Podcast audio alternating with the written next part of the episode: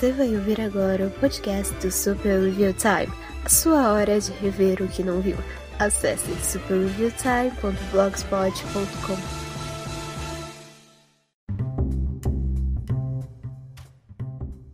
Olá, meus amigos, sejam bem-vindos a mais um podcast da gripe.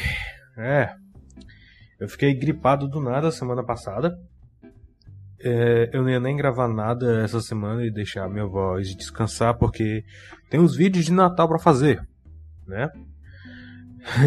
É, é, normalmente eu, eu, tenho tudo pronto já a essa altura, mas pelo segundo ano seguido eu tive uns contratempos e não consegui. Uh, mas esse assunto é, é importante, né? Porque assim, foi um negócio que sangrou sangrou pro, pro mundo normal, né, de uma forma assim que eu não imaginava que fosse sangrar. Né? De repente eu vi uma pancada de, de gente que nem é ligada nessas coisas de, de business, de negócios. A minha mãe me mandou isso, cara. Minha mãe me mandou uma imagem uh, sobre isso, né, comemorando, mas nós temos muita banana para descascar, nós temos muita minhoca para tirar da lata, e eu sou Kapan Katsuragi do Super Review Time, caso você ainda não tenha percebido. Uh, então, se você já acompanha o Super Review Time, o SRT, já há algum tempo, você sabe que uh, eu não sou exatamente um profundo conhecedor, mas assim, eu li Disney War, né? Eu, eu, eu, não sou um profundo conhecedor do lado business. Eu, eu tô indo direto ao assunto hoje porque a gente tem muita coisa para conversar hoje. E assim, eu peço que você, se você viu alguma coisa sobre a, a demissão do Bob Chapek, do CEO da Disney, para retornar o CEO antigo Bob Iger. Se você viu isso em algum lugar no Facebook, no Twitter, no, no Instagram, whatever, e você viu a galera comemorando porque esse CEO foi demitido, o Bob Chapek, o carequinha. Ah, ah ok, eu não, eu não, eu não tirei o celular. Ô, meu raio, vamos, me ajude. Eu não tirei o celular do... Pronto. Porque senão o celular vibra, aí vibra o microfone e aí pode dar um zoeira aqui. Se você viu alguma coisa sobre essa notícia, eu peço a você encarecidamente ouça esse podcast todo. Ok? Porque eu vou te dar uma perspectiva muito melhor do que tem passado para você, certo?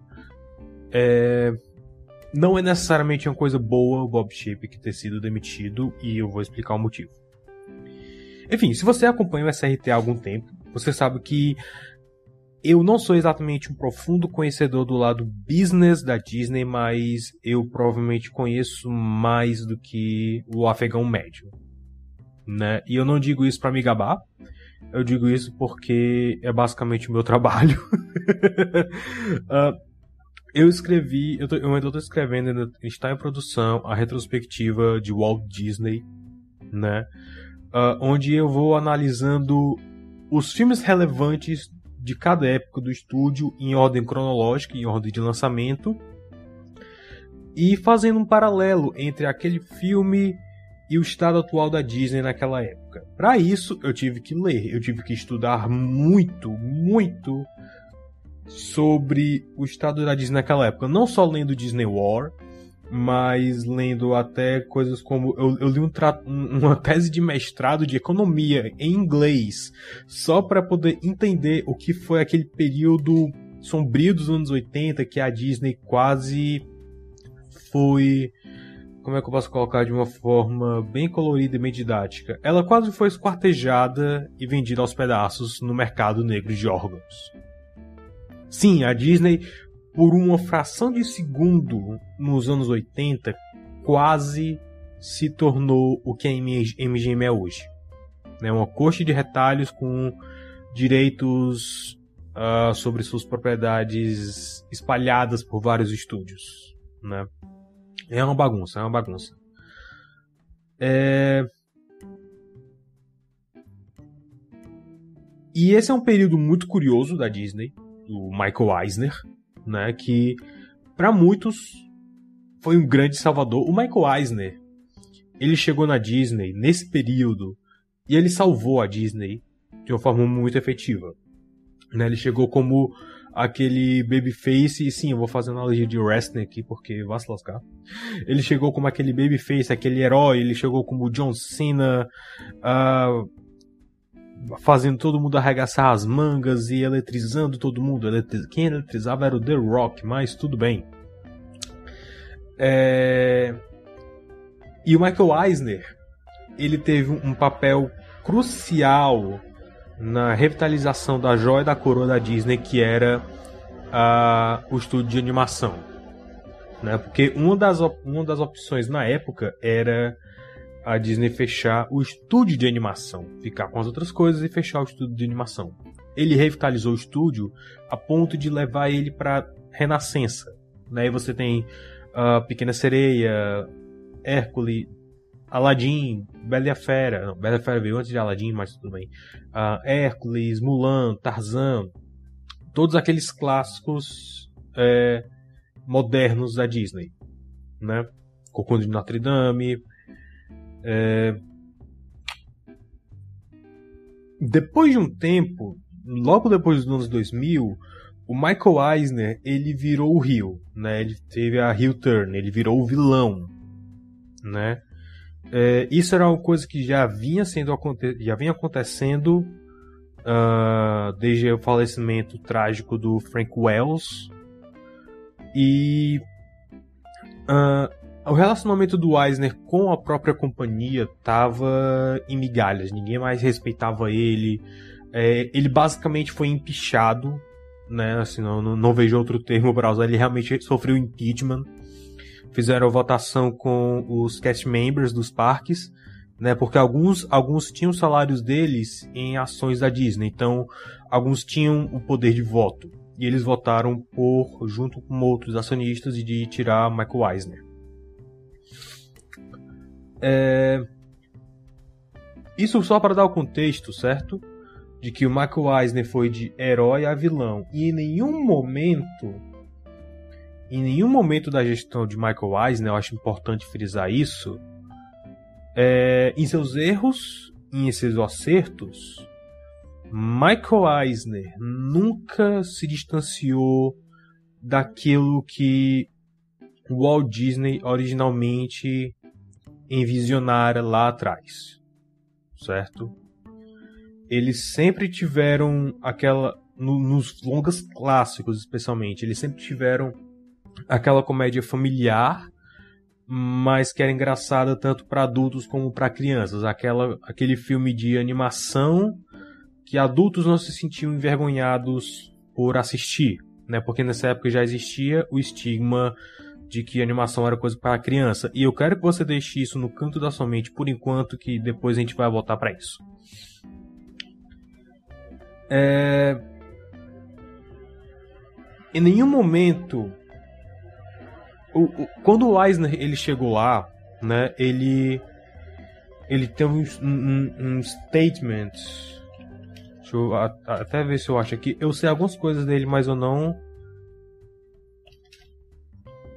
Eu, não lembro exatamente quais foram as palavras exatas. Aqui. Uh, nós não temos obrigação de fazer história. Né? O Michael Eisner, primeiro, um, eu acho que foi logo quando ele chegou no primeiro dia, ele mandou esse memo para todo mundo da companhia. Nós não temos obrigação de fazer história, isso é o resumo, certo? Isso é o finalzinho e tal. Nós não temos obrigação de fazer arte. Nós não temos obrigação de fazer um statement.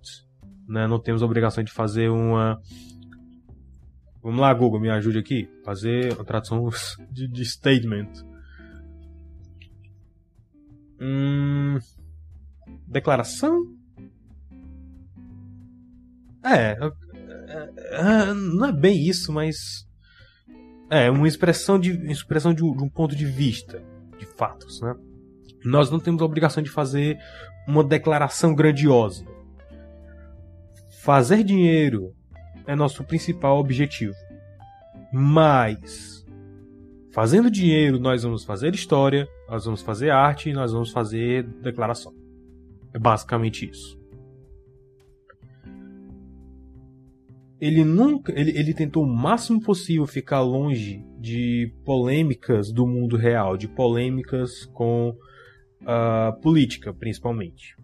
Né? Teve até um caso do filme Kundum, né, do Scorsese, que uh, desagradou, se eu não me engano, foi a China, foi o Tibete, eu tenho certeza que foi a China, na verdade. E aí foi mó fuzuei pra ele resolver isso e tal. É...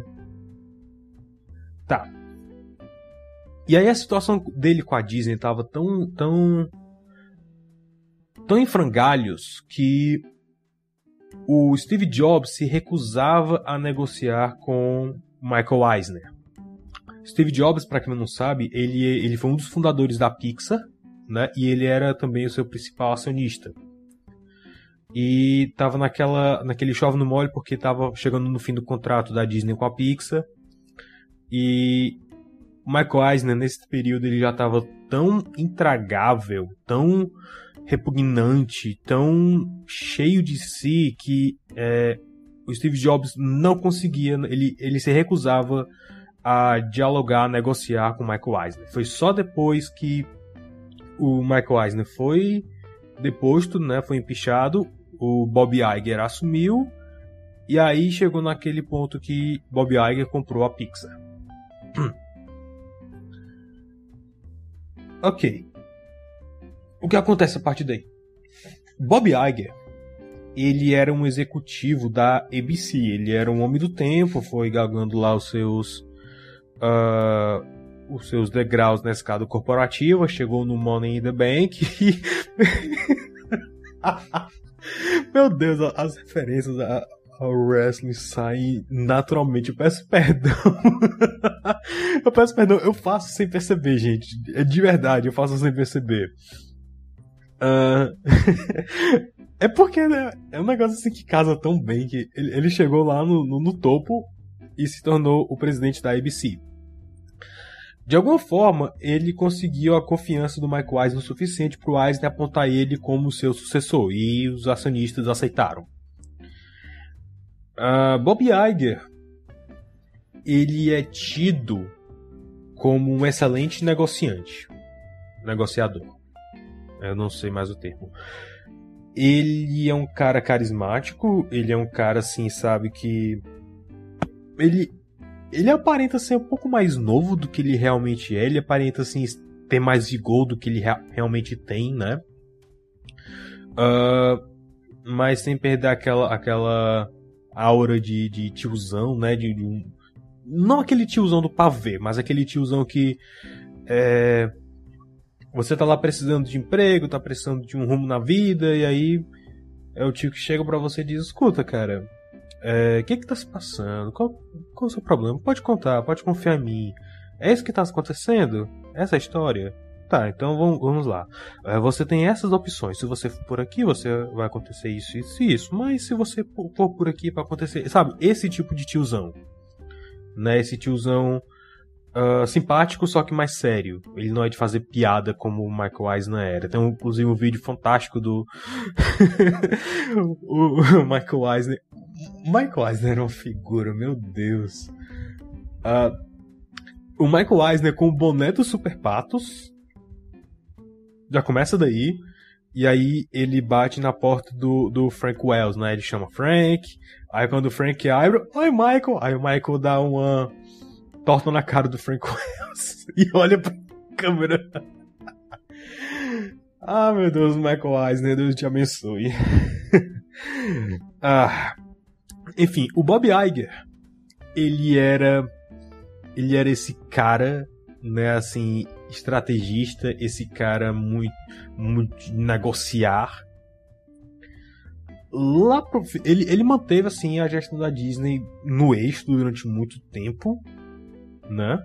Sim, nada fora do comum realmente. É... Debativelmente, debativelmente, a, a qualidade das animações Disney caiu um pouco no período da gestão dele, assim, da, da Disney Animation, né? É, deixa eu até ver aqui, para tirar exemplo, né? Disney Animation Movie List. Vamos dar uma olhada aqui na lista de filmes que saíram na época do Iger.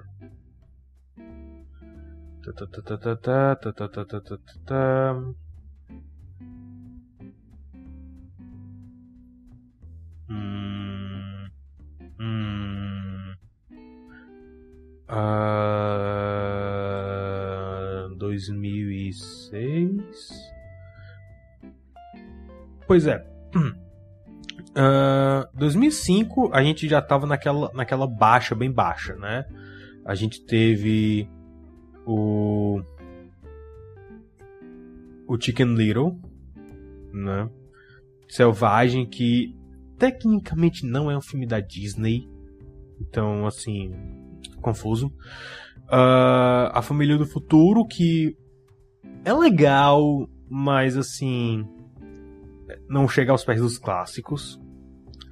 Encantada, que eu tenho que rever, inclusive. Bolt. Hum, sabe, existe. É, a Princesa e o Sapo. E Enrolados, que é quando voltaram a ter algum fôlego, né? Por Isso por causa do John Lester, bem dizer. Ai meu Deus, Marte precisa demais, eu queria esquecer que esse filme existe. Enquanto isso, a Pixar, nesse tempo, lançou Carros, Ratatouille, Wally, Up e Toy Story 3. Então, assim. Né? É. Pois é. E aí depois teve Valente, que assim. É... Eu gosto da Merida, mas eu gosto de Valente muito mais do, dos trailers. Eu queria muito que a gente tivesse aquele filme, mas. Enfim, eu divago. O ponto é que a, a, a gestão do, do Iger durante muito tempo foi aquela coisa assim que. meio estagnada, mas que ao mesmo tempo aumentou o. Ah, como é que eu posso colocar? Aumentou mais a visibilidade, né? Os filmes da Disney podem não ter sido lá essas coisas, mas eles têm lá suas qualidades e assim é, é o tipo de coisa que encaixava bem no, no na demografia do Disney Channel, por exemplo. Né? Eles botaram a Hannah Montana em Bold, pelo amor de Deus. É... Lá para 2010 é que o bicho começa a pegar. Começa lá em 2008, 2009, quando a Disney compra a Marvel.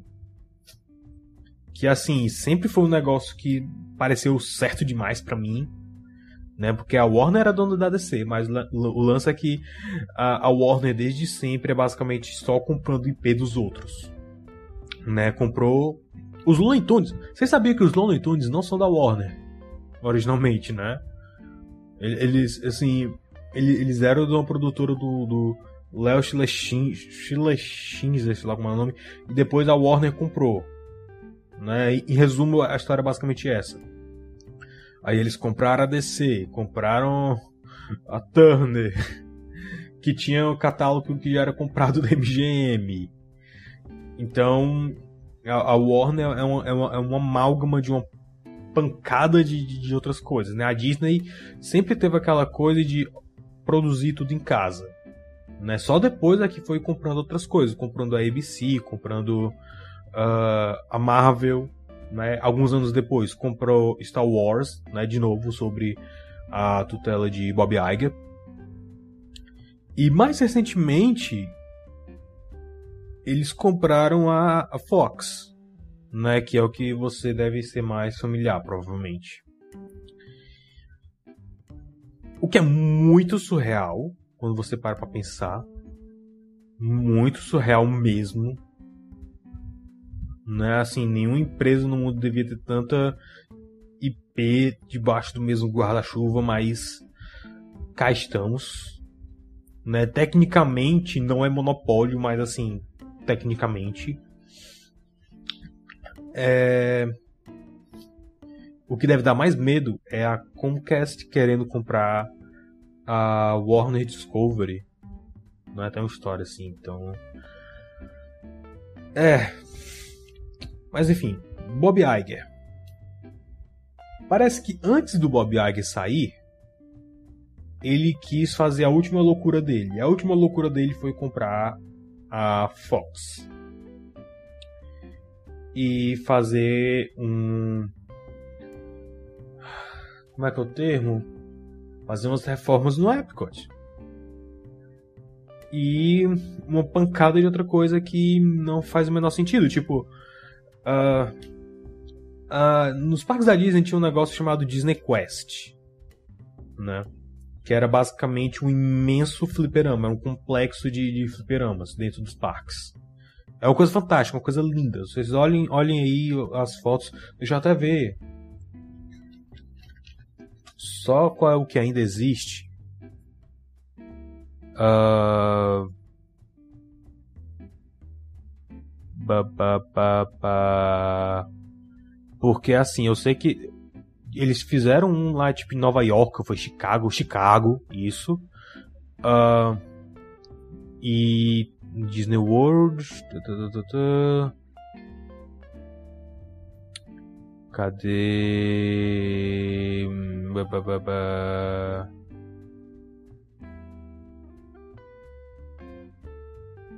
Aham. Tá, whatever. O importante aqui, eu não, eu não vou achar aqui agora a informação específica, mas o Bob Iger pegou um Disney Quest e transformou em um em uma atração da NBA, porque supostamente ele é muito fã de beisebol. E aí, tipo, é um negócio meio solto pro público que vai pra Disney.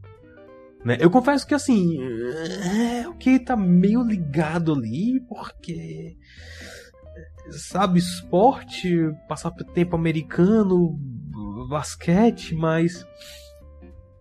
Uh, quando eu vou pra Disney, eu, eu acho que esporte não é a primeira coisa que me passa pela cabeça. É interessante ter uma coisa ou outra, sabe? Tipo, sei lá.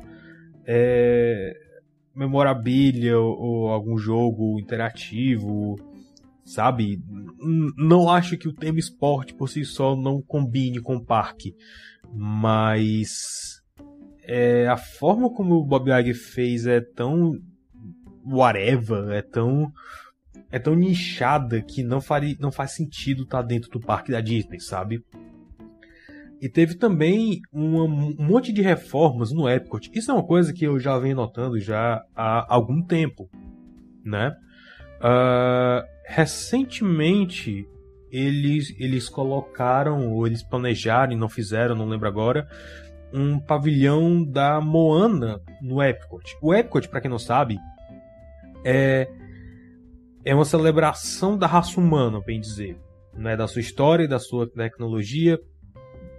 A, a atração Spaceship, Spaceship Earth é basicamente um vislumbre da história da humanidade, da tecnologia, de como eles, avançaram, design, etc. Muito legal.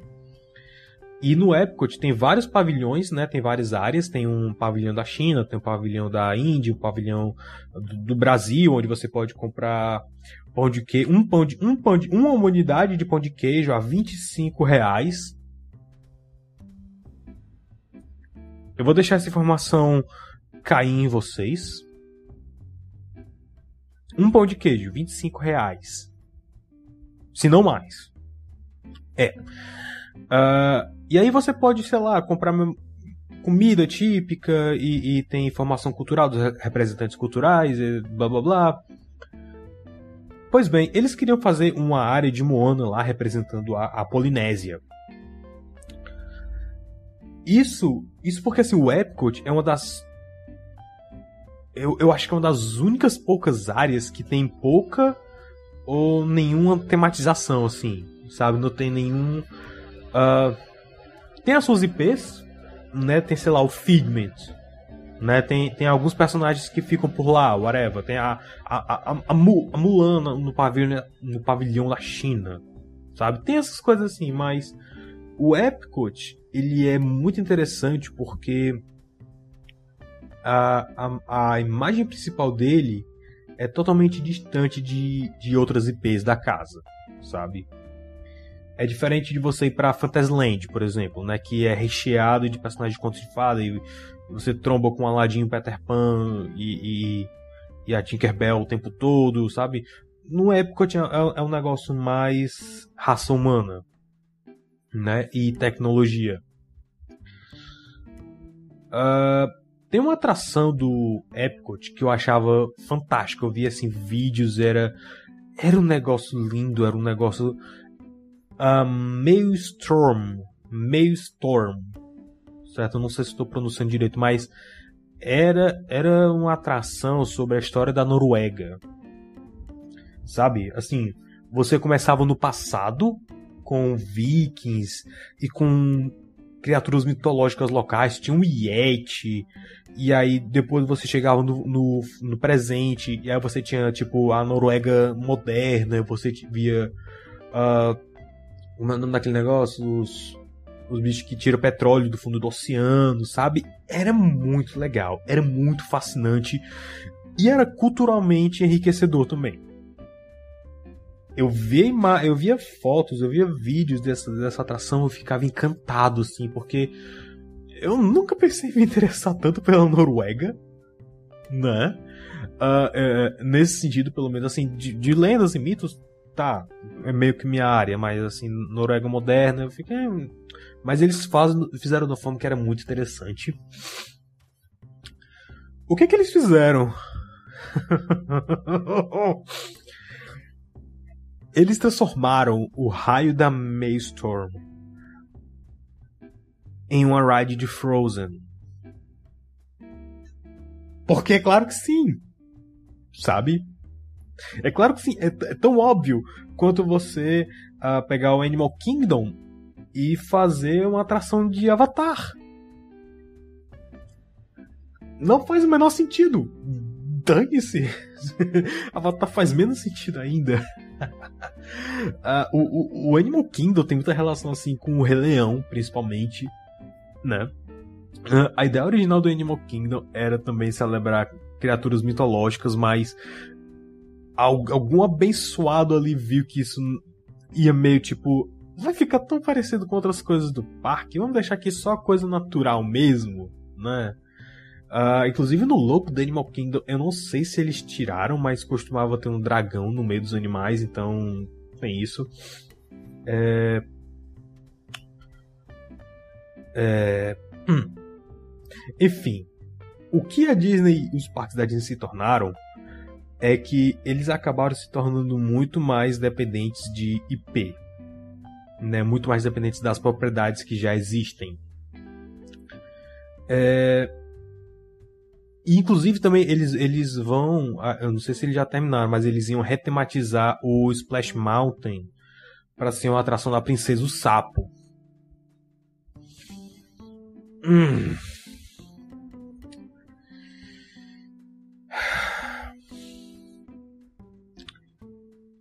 Ok. Isso é o que o Bob Iger fez durante o, a, a, gestão dele, certo? No finalzinho da gestão começou a aparecer uma pancada dessas coisas imbecis. É... Curiosamente, sabe assim, por total coincidência, por puro acaso do destino, por uma mera jogada de dados, o Bob Iger abriu mão do cargo de CEO alguns meses antes da pandemia do Coronga Wilson.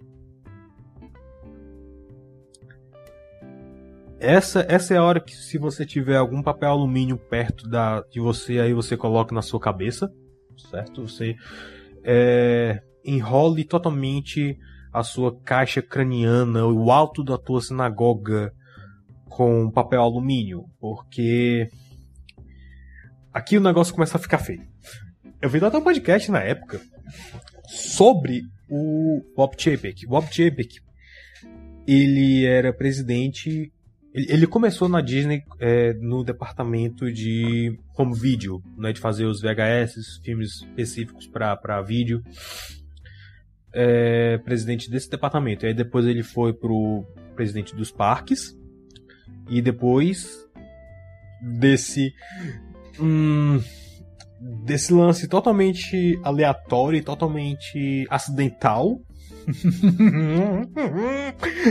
o, o Bob Iger abriu mão do seu cargo e ficou só como uh, presidente da mesa dos acionistas, dos diretores. Né? E depois de, depois de um tempo, acho que depois de um ano, eu acho, ele abriu mão desse cargo também e ficou pra. Qual é o nome dela? Susan Arnold. Susan Arnold, que eu não conheço de nome. Não, não lembro assim o histórico dela de cabeça. Eu mal lembrei o nome dela, porque eu vi aqui agora, mas uh, por enquanto o que importa pra gente é Bob Chapek e Bob Iger, né? Na época que eu fiz o podcast, eu tava ali cautelosamente otimista porque eu, eu li muito sobre isso na época, né? E aí uh, o comentário de de de alguém que eu não lembro agora, não vou me lembrar de jeito nenhum, mas era alguém que era mais bem entendido do assunto do que eu, disse: Bob Chapek vai tentar agradar o seu mentor. É assim que normalmente acontece dentro dessa cultura de, de, de business né? Uh, o Bob Iger tentou fazer exatamente a mesma coisa. Ele tentou seguir um pouco os mesmos passos do Michael Eisner, né? Porque o Michael Eisner comprou a ABC. Bob Iger entrou para a Disney por causa da ABC. Ele era da ABC.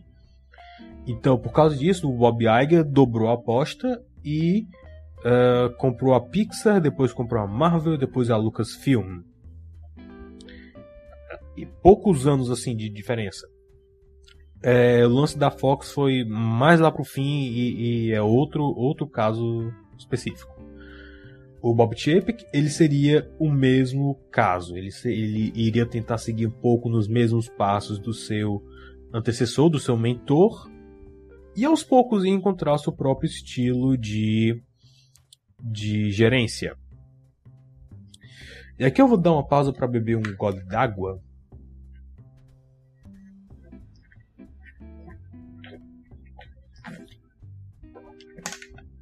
porque agora é onde chegamos na carne com batata desse podcast.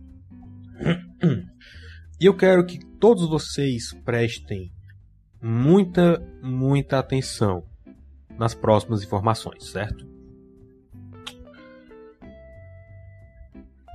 Eu vi muitas postagens, inclusive uma dessas a, minha mãe me mandou, foi o que a minha mãe me mandou, ah, deixa eu até pegar aqui a, a, a imagem só para não dizer que eu estou inventando coisa. Né? Aqui, aqui é informação. Desgraça. Uh...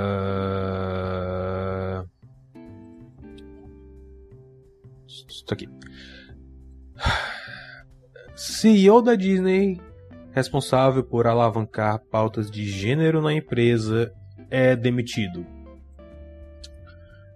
É, eu vi outra parecida também agora. Deixa eu ver se eu encontro aqui. Eu vi no Instagram, vou dar uma olhada aqui agora. Ah, da, da, da,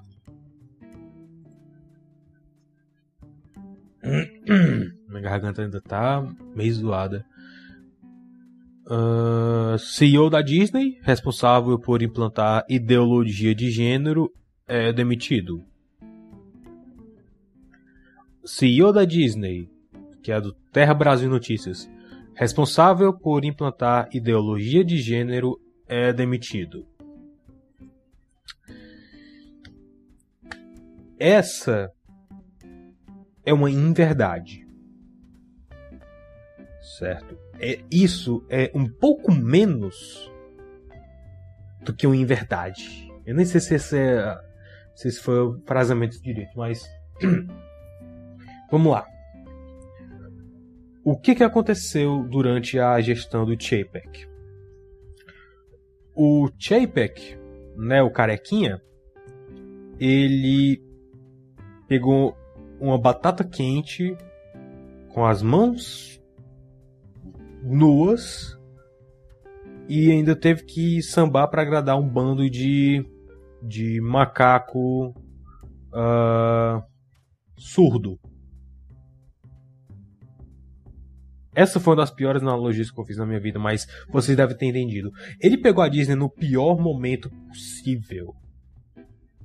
Ele pegou a Disney no momento em que a gente começou uma pandemia global, que até o momento não era exatamente global, mas estava começando a ser. Ninguém sabia exatamente o que estava acontecendo. Uh, eles tiveram que. Eles foram forçados a fechar os parques, né? Uh, eles foram fechados a, a, fechar teatros, né? A Disney tem uma companhia teatral também. É... Eles foram fechados a fe... eles foram forçados a fechar muita coisa e a Disney só não faliu, vejam bem, por causa da ABC, por causa da emissora de TV. Porque eles também tiveram que fechar cinema, tiveram que fechar tudo. Se não fosse o raio da ABC ali, foi o que deu o maior retorno financeiro para a Disney nesse período, né, por causa da informação, da notícia e tudo mais. Não estou dizendo que eles divulgaram notícias falsas ou verdadeiras. Estou falando um fato meramente financeiro de mercado. As pessoas queriam ouvir notícias, estavam fissuradas a ouvir notícias, eles tinham que ouvir algum lugar. E a ABC era um desses lugares. Então eles tiveram muito retorno nesse sentido. Uh... E aí, além disso, quando tudo começou a normalizar, alguém vazou o lance do Reimagine Tomorrow. O que, é o Reimagine Tomorrow? O reimagin, re, reimaginar o futuro. É um programa interno da Disney que visa uh, supostamente, certo, nas palavras dele, visa aumentar o reconhecimento de, de causas e representatividade de minorias étnicas e, e, orientação sexual dentro da programação da Disney, dentro dos produtos Disney.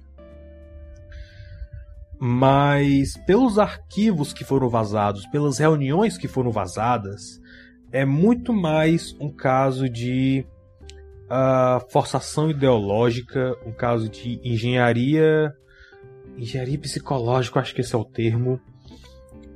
É. Ou engenharia comportamental, agora eu não sei. De, de. De realmente colocar um grupo contra o outro, de realmente forçar a representatividade porque sim e azar o seu, sabe? É, e uma das mulheres até disse que estava fazendo isso de forma dissimulada, de uma, de uma forma discreta, sabe? Uh, um negócio totalmente desonesto do começo ao fim. E quando vazou isso, foi um grande bafafá, foi uma treta tremenda. E aí depois disso veio aquela lei da, da Califórnia, né, contra uh, o grooming de menores, né, contra alicia, aliciamento de menores na sala de aula.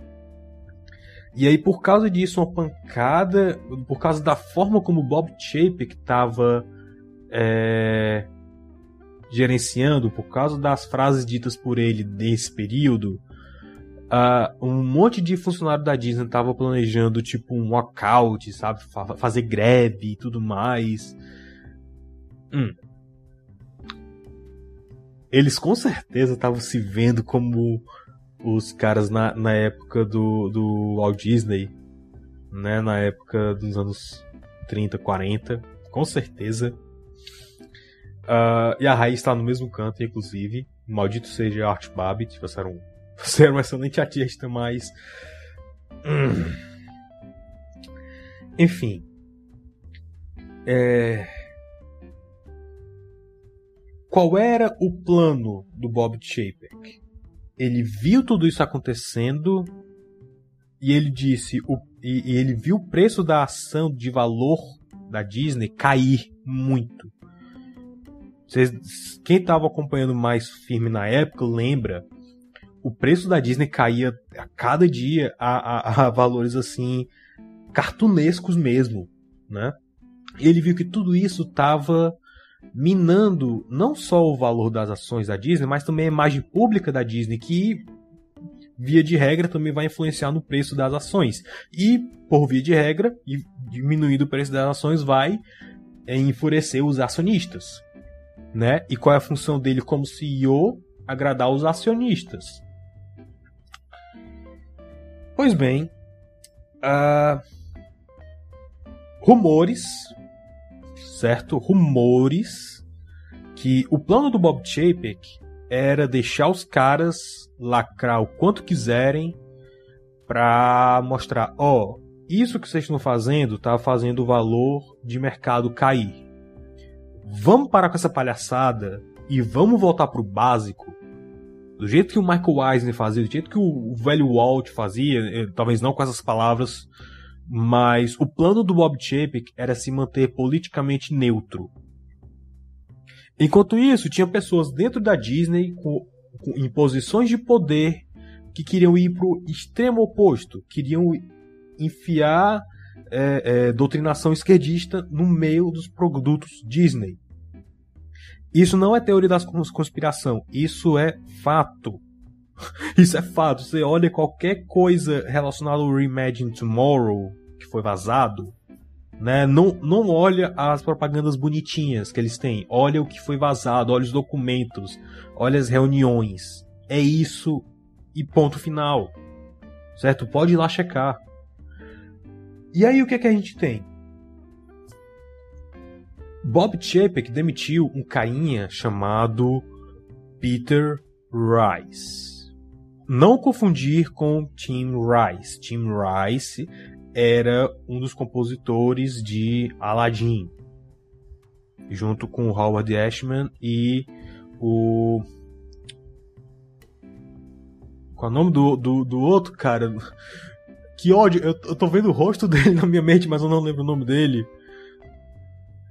Alan Menken. Alan Menken. Certo? Esse aqui é o Peter Rice. Peter Rice é um cara que veio da Fox. Assim como o Bob Iger, né? Ele entrou pra Disney por causa dessa compra de companhia. Né? A Disney comprou a Fox, o cara veio junto. Ele era presidente da Fox Television e aí ele foi promovido a presidente da Disney Television. A Disney Television é a que gerencia tudo aquilo que não é ESPN, né? De televisão que não é ESPN. Então aí vai Disney Channel, Disney XD, se é que ainda existe. Uh, o Hulu, vai a Fox, vai, vai Star Plus, vai o Disney Plus, né? Peter Rice ele é um queridinho dos lacradores americanos, dos wokes, certo? Inclusive, algumas publicações ficaram chocadas quando ele foi demitido sem mais nem menos. Certo? O Peter Rice foi o cara que contratou a maioria da galera que participou desse Reimagine Tomorrow. Certo? Só daí a gente começa. E ele também, junto com o presidente da ESPN, né, e outros presidentes de outros estúdios, como a Paramount, como a, a Fox, né, Entertainment, que a, a Fox que não é da Disney ainda, meu Deus, que oh, mano. ah, enfim, eles são eles são parte de uma ONG chamada é, Walter Kites Foundation, certo? Que é basicamente o que o Reimagine Tomorrow se propõe a fazer. Né? A intenção é muito bonitinha de ah, vamos, vamos ajudar é, grupos minoritários a ter seu espaço, sua voz, mas no fundo eles querem realmente forçar, né? É, eles querem realmente é, obrigar a ter uma cota e babá e sabe? É, tem, um, tem um artigo aqui do, do Death Park Place, né? Tem um vídeo do Midnight's Edge também. Eu vou deixar na descrição do YouTube. Caso você não esteja ouvindo esse podcast no YouTube, você vai pro YouTube lá, Uh, é, o, é o SRT2 sem cortes, né? Se você não achar, tá, tá na aba de canais lá do, do Super Time no YouTube. Então. É... Caramba, agora, agora que eu parei pra pensar, esse cara tava, tava à frente também de, de, de muita coisa que saiu pro Disney Plus, né? O que explica o, o High School Musical, The Musical, The Series, The Buzz, Electric Boogaloo, Sharpay's Revenge Begins e Knuckles.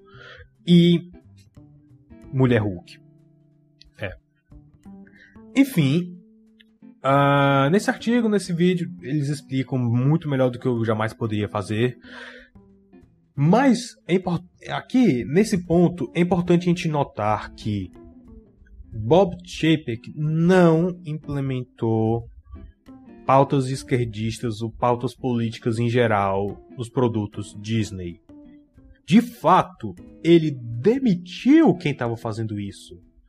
Então, a demissão do Bob Chapek, para quem não quer ver seus produtos Disney familiares envolvendo política ou qualquer que seja, não é uma vitória, não é motivo de comemoração, certo? Uh, eu tenho uma citação aqui ah, do Hollywood Reporter. Se eu não me engano. Eu, eu acho que é porque eu peguei. Eu peguei a, o print aqui, esqueci de tirar. Meu Deus, eu sou, eu sou uma praga, mas. Eu acho que é do Hollywood Reporter, porque o deadline é que tava bege. Né? Hollywood Reporter tava, tava mais do lado do Chape que fez, fez uma matéria um pouco mais neutra, assim, né? Até, não só porque eles são mais do lado do Chapek, mas a matéria deles em si é mais é mais bem escrita nesse sentido. Olha só, citando aqui a, a matéria. O CEO da Disney, Bob Chapek, invocou, chamou o Rice para o seu escritório segunda e é, o dispensou dos seus, dos seus serviços como executivo da Fox. O CEO disse que uh, sentia que o Rice não se encaixava mais na companhia, né? Foi um encontro de sete minutos, basicamente. Uh, de acordo com fontes, Chapek disse para Rice que ele não era mais um. não se encaixava mais na nova cultura Disney. O qual Rice disse que. disse palavras. Pro, ah, o qual Rice disse palavras que davam a entender que ele estava no meio da construção da nova cultura Disney. Veja só. Ele perguntou em que modo ele não encaixava mais na cultura Disney e Chapek respondeu: agora não é o tempo, e dispensou ele. Bem, aliado a tudo que a gente já sabe, fica um pouco mais fácil de ver qual é o que, que aconteceu realmente, né? Chapek queria uh, aumentar o valor de mercado da Disney, queria tirar toda a pauta identitária, a pauta política hum, dos produtos Disney, porque isso afasta os consumidores. Você querendo ou não, você independente do seu lado, eu tô pouco me lixando pro, pro seu lado político, ok? Mas quando você coloca uma pauta política forçada em um produto que originalmente não deveria ser político, é, isso cria um atrito, isso cria uma dessegurança, isso cria uma desconfiança com aquele que produz o produto. Você entende o que eu estou querendo dizer? Pois bem. Com isso dito, também há motivos para se comemorar a saída do Bob Chapek, no sentido dos parques, né? E aí já é uma realidade um pouco além da nossa aqui, mas uh, teve esse lance da, da brutalização de IP nos parques, eu acho que esse é o termo.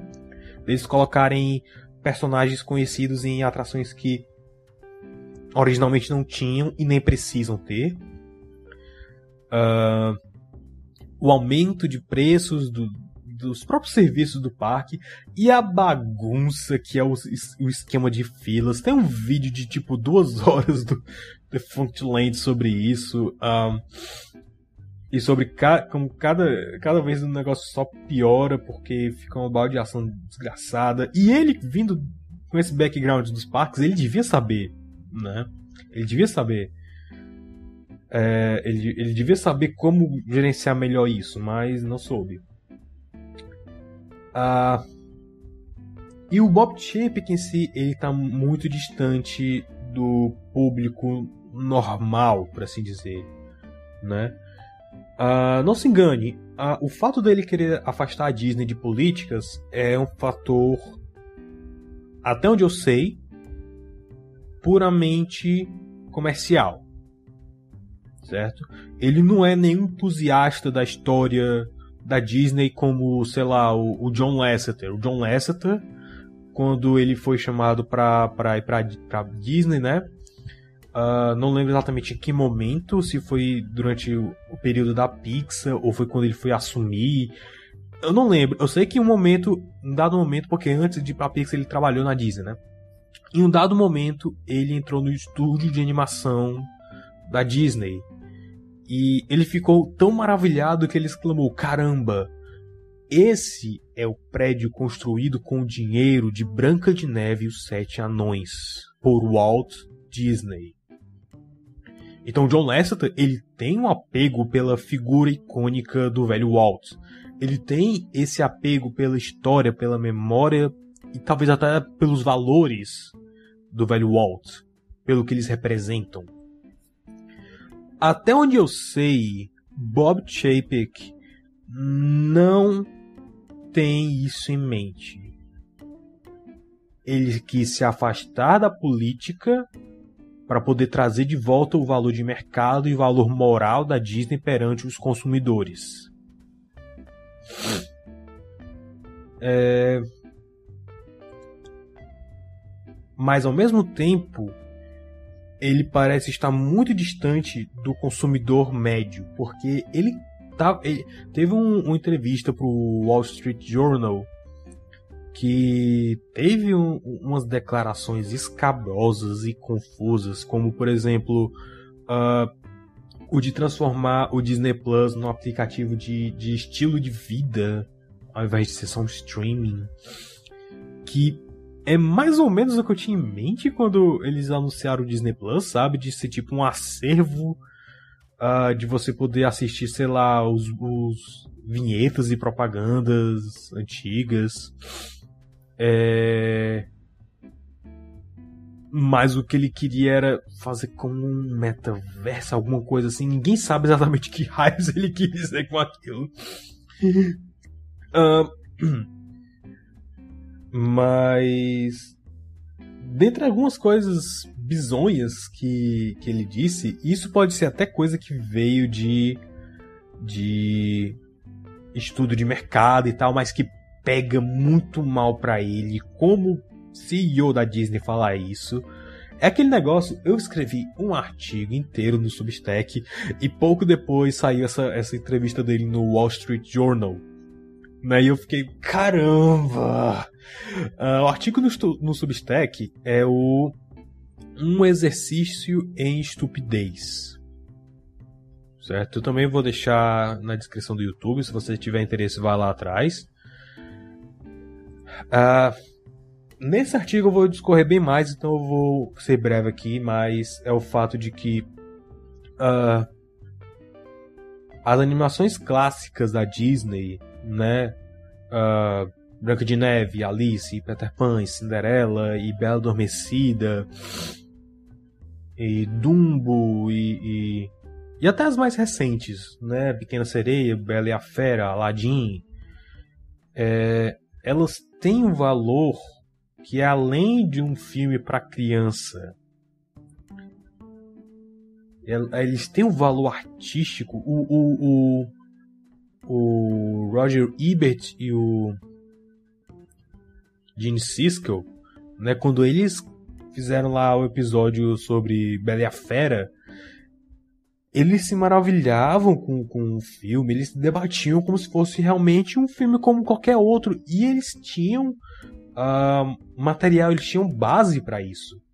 Porque o filme é realmente muito bom, é um primor, é é, é, um, é um motivo que o Oscar criou o Oscar de melhor animação, sabe? Mesmo que o Oscar, eu digo e repito, vale tanto quanto bosta de Pelicano, mas foi um momento em que a academia disse: ok, não dá mais pra, pra esconder o, o tanto que a gente desdenha de animação, o quanto a gente odeia animação e tem medo de animação porque é uma mídia muito superior ao live action que não existem limites e você pode ser muito mais estilizado e artístico. Nós temos medo disso, mas não dá mais pra esconder, então cria um Oscar de animação e dá pra Disney todos os anos, whatever. O que é irônico, porque o primeiro Oscar de animação foi pro Shrek, mas enfim, de vago. é, é, e aí, Bob Chapek, nessa entrevista pro Walt Disney Journal, ele disse: ah, os pais vão assistir, sei lá, Pequena Sereia com os filhos, vão esperar eles dormirem, e aí depois que os filhos dormirem, eles vão assistir alguma coisa para eles. Sabe? Dando a entender de que a animação não era é, coisa de adulto. O que ele pode ter querido dizer ali é tipo, os pais já assistiram o desenho, eles não vão querer assistir outro desenho, né? Eles já assistiram. Uh, ah, deixa eu pensar. Oliver e sua turma, né, com os filhos. Eles não vão querer parar e assistir Bela e a Fera. Né, eles vão querer assistir, sei lá, um filme da Marvel. Eles vão querer assistir enquanto você dormia, não sei. É... Mas isso pega muito mal. Isso pega muito mal. Quando o próprio Walt Disney sempre diz: não estamos fazendo cartoons, estamos fazendo arte. Eu eu já repeti esse quote tantas vezes que você já deve ter repetido junto aí. Pois bem, uh, o Bob Chapek sair pode ser uma boa coisa, mas também pode ser uma má coisa, porque o Bob Iger vai voltar. Vamos ver aí nos próximos anos, né, nos próximos meses, nos próximos dias, eu não sei, uh, como Bob Iger vai se comportar em relação a essa nova gestão, porque ao que tudo indica, isso agora é teoria minha, certo? Isso agora é uma teoria minha.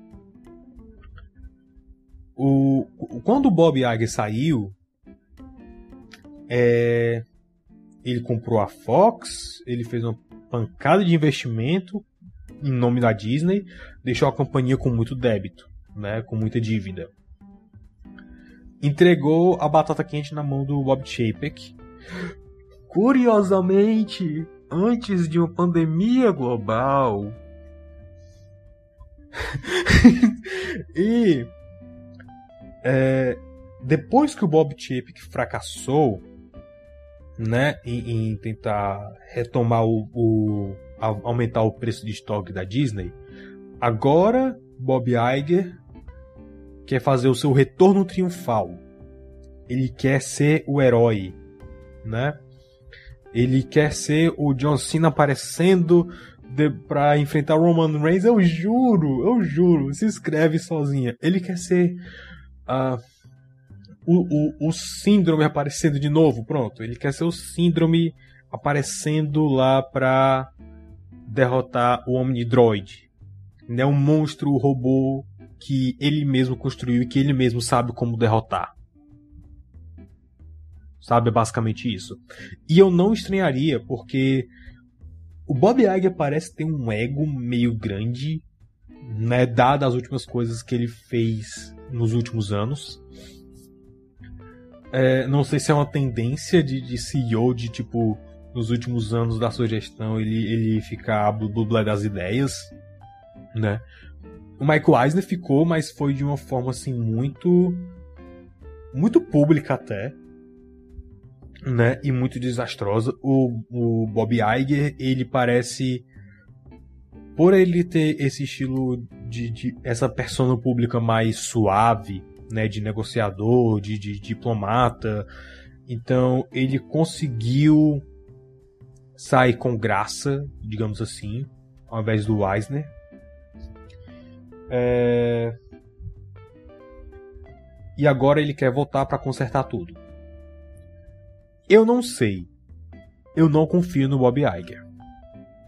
Eu não confio. De verdade. De verdade. Eu preferia muito mais deixar o Chapek, caso ele tivesse algum realmente algum xadrez 4D em, em mente, né? Como tudo indica, tudo indica de novo rumores, mas tudo indica que ele realmente tinha um plano mestre, né?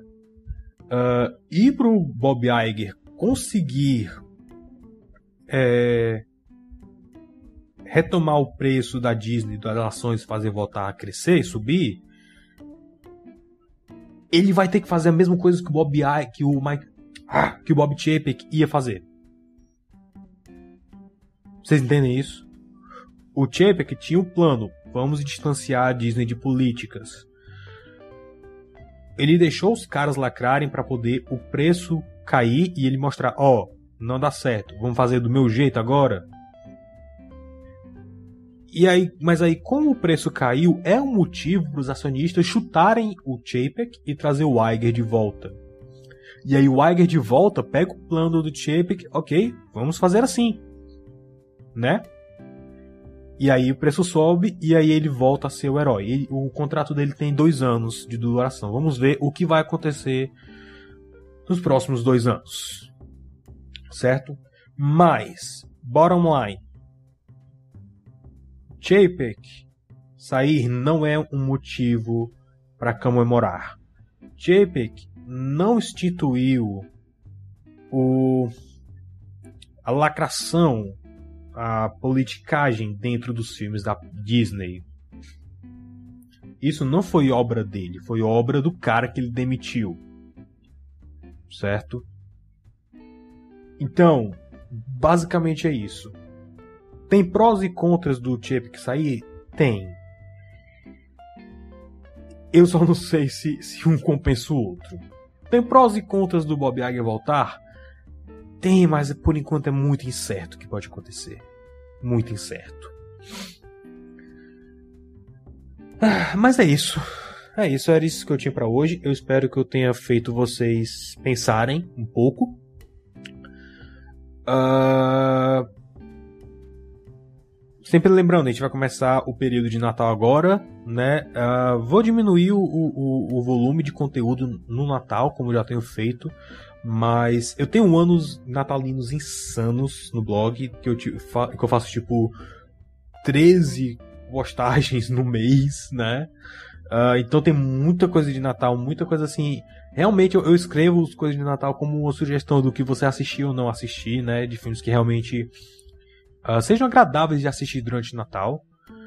É, então dê uma olhada no blog lá na tag Natal, ver alguma coisa que possa te agradar, uma coisa que possa ser interessante. É, fazer esse negócio dá muito trabalho, então se você quiser fazer uma doação qualquer que seja, uh, tem Pix, né, que é o e-mail do blog, superreviewtime.gmail.com. Tem o PayPal, que eu não lembro exatamente qual é, mas tem um botãozinho lá no, no blog, você pode dar uma olhada. Uh, tem a loja do blog, né? Para você não simplesmente doar alguma coisa, mas também ter alguma coisa em troca. Uh, tem o, a loja do blog na Collab 55 com pancada de camisa, bottom e pôster e caderno e agenda.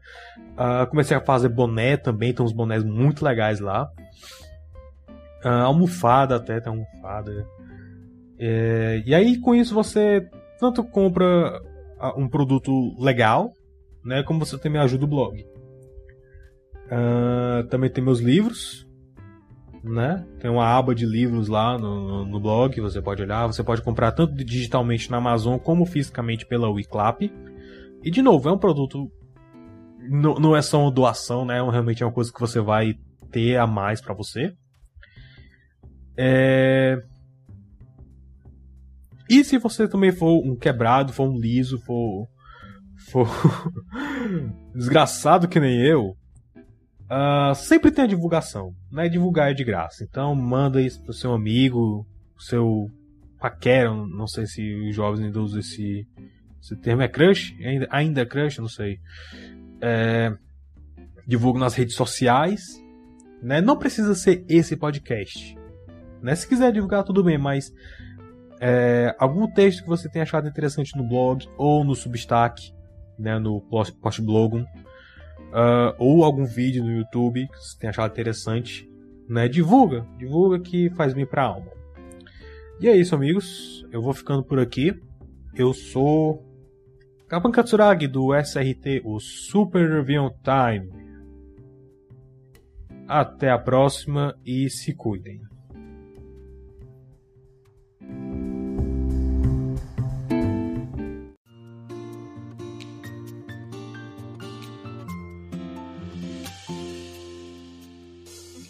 Você ouviu o podcast do Super Review Time. Para mais resenhas e vídeos de coisas semi-obscuras, acesse superreviewtime.blogspot.com.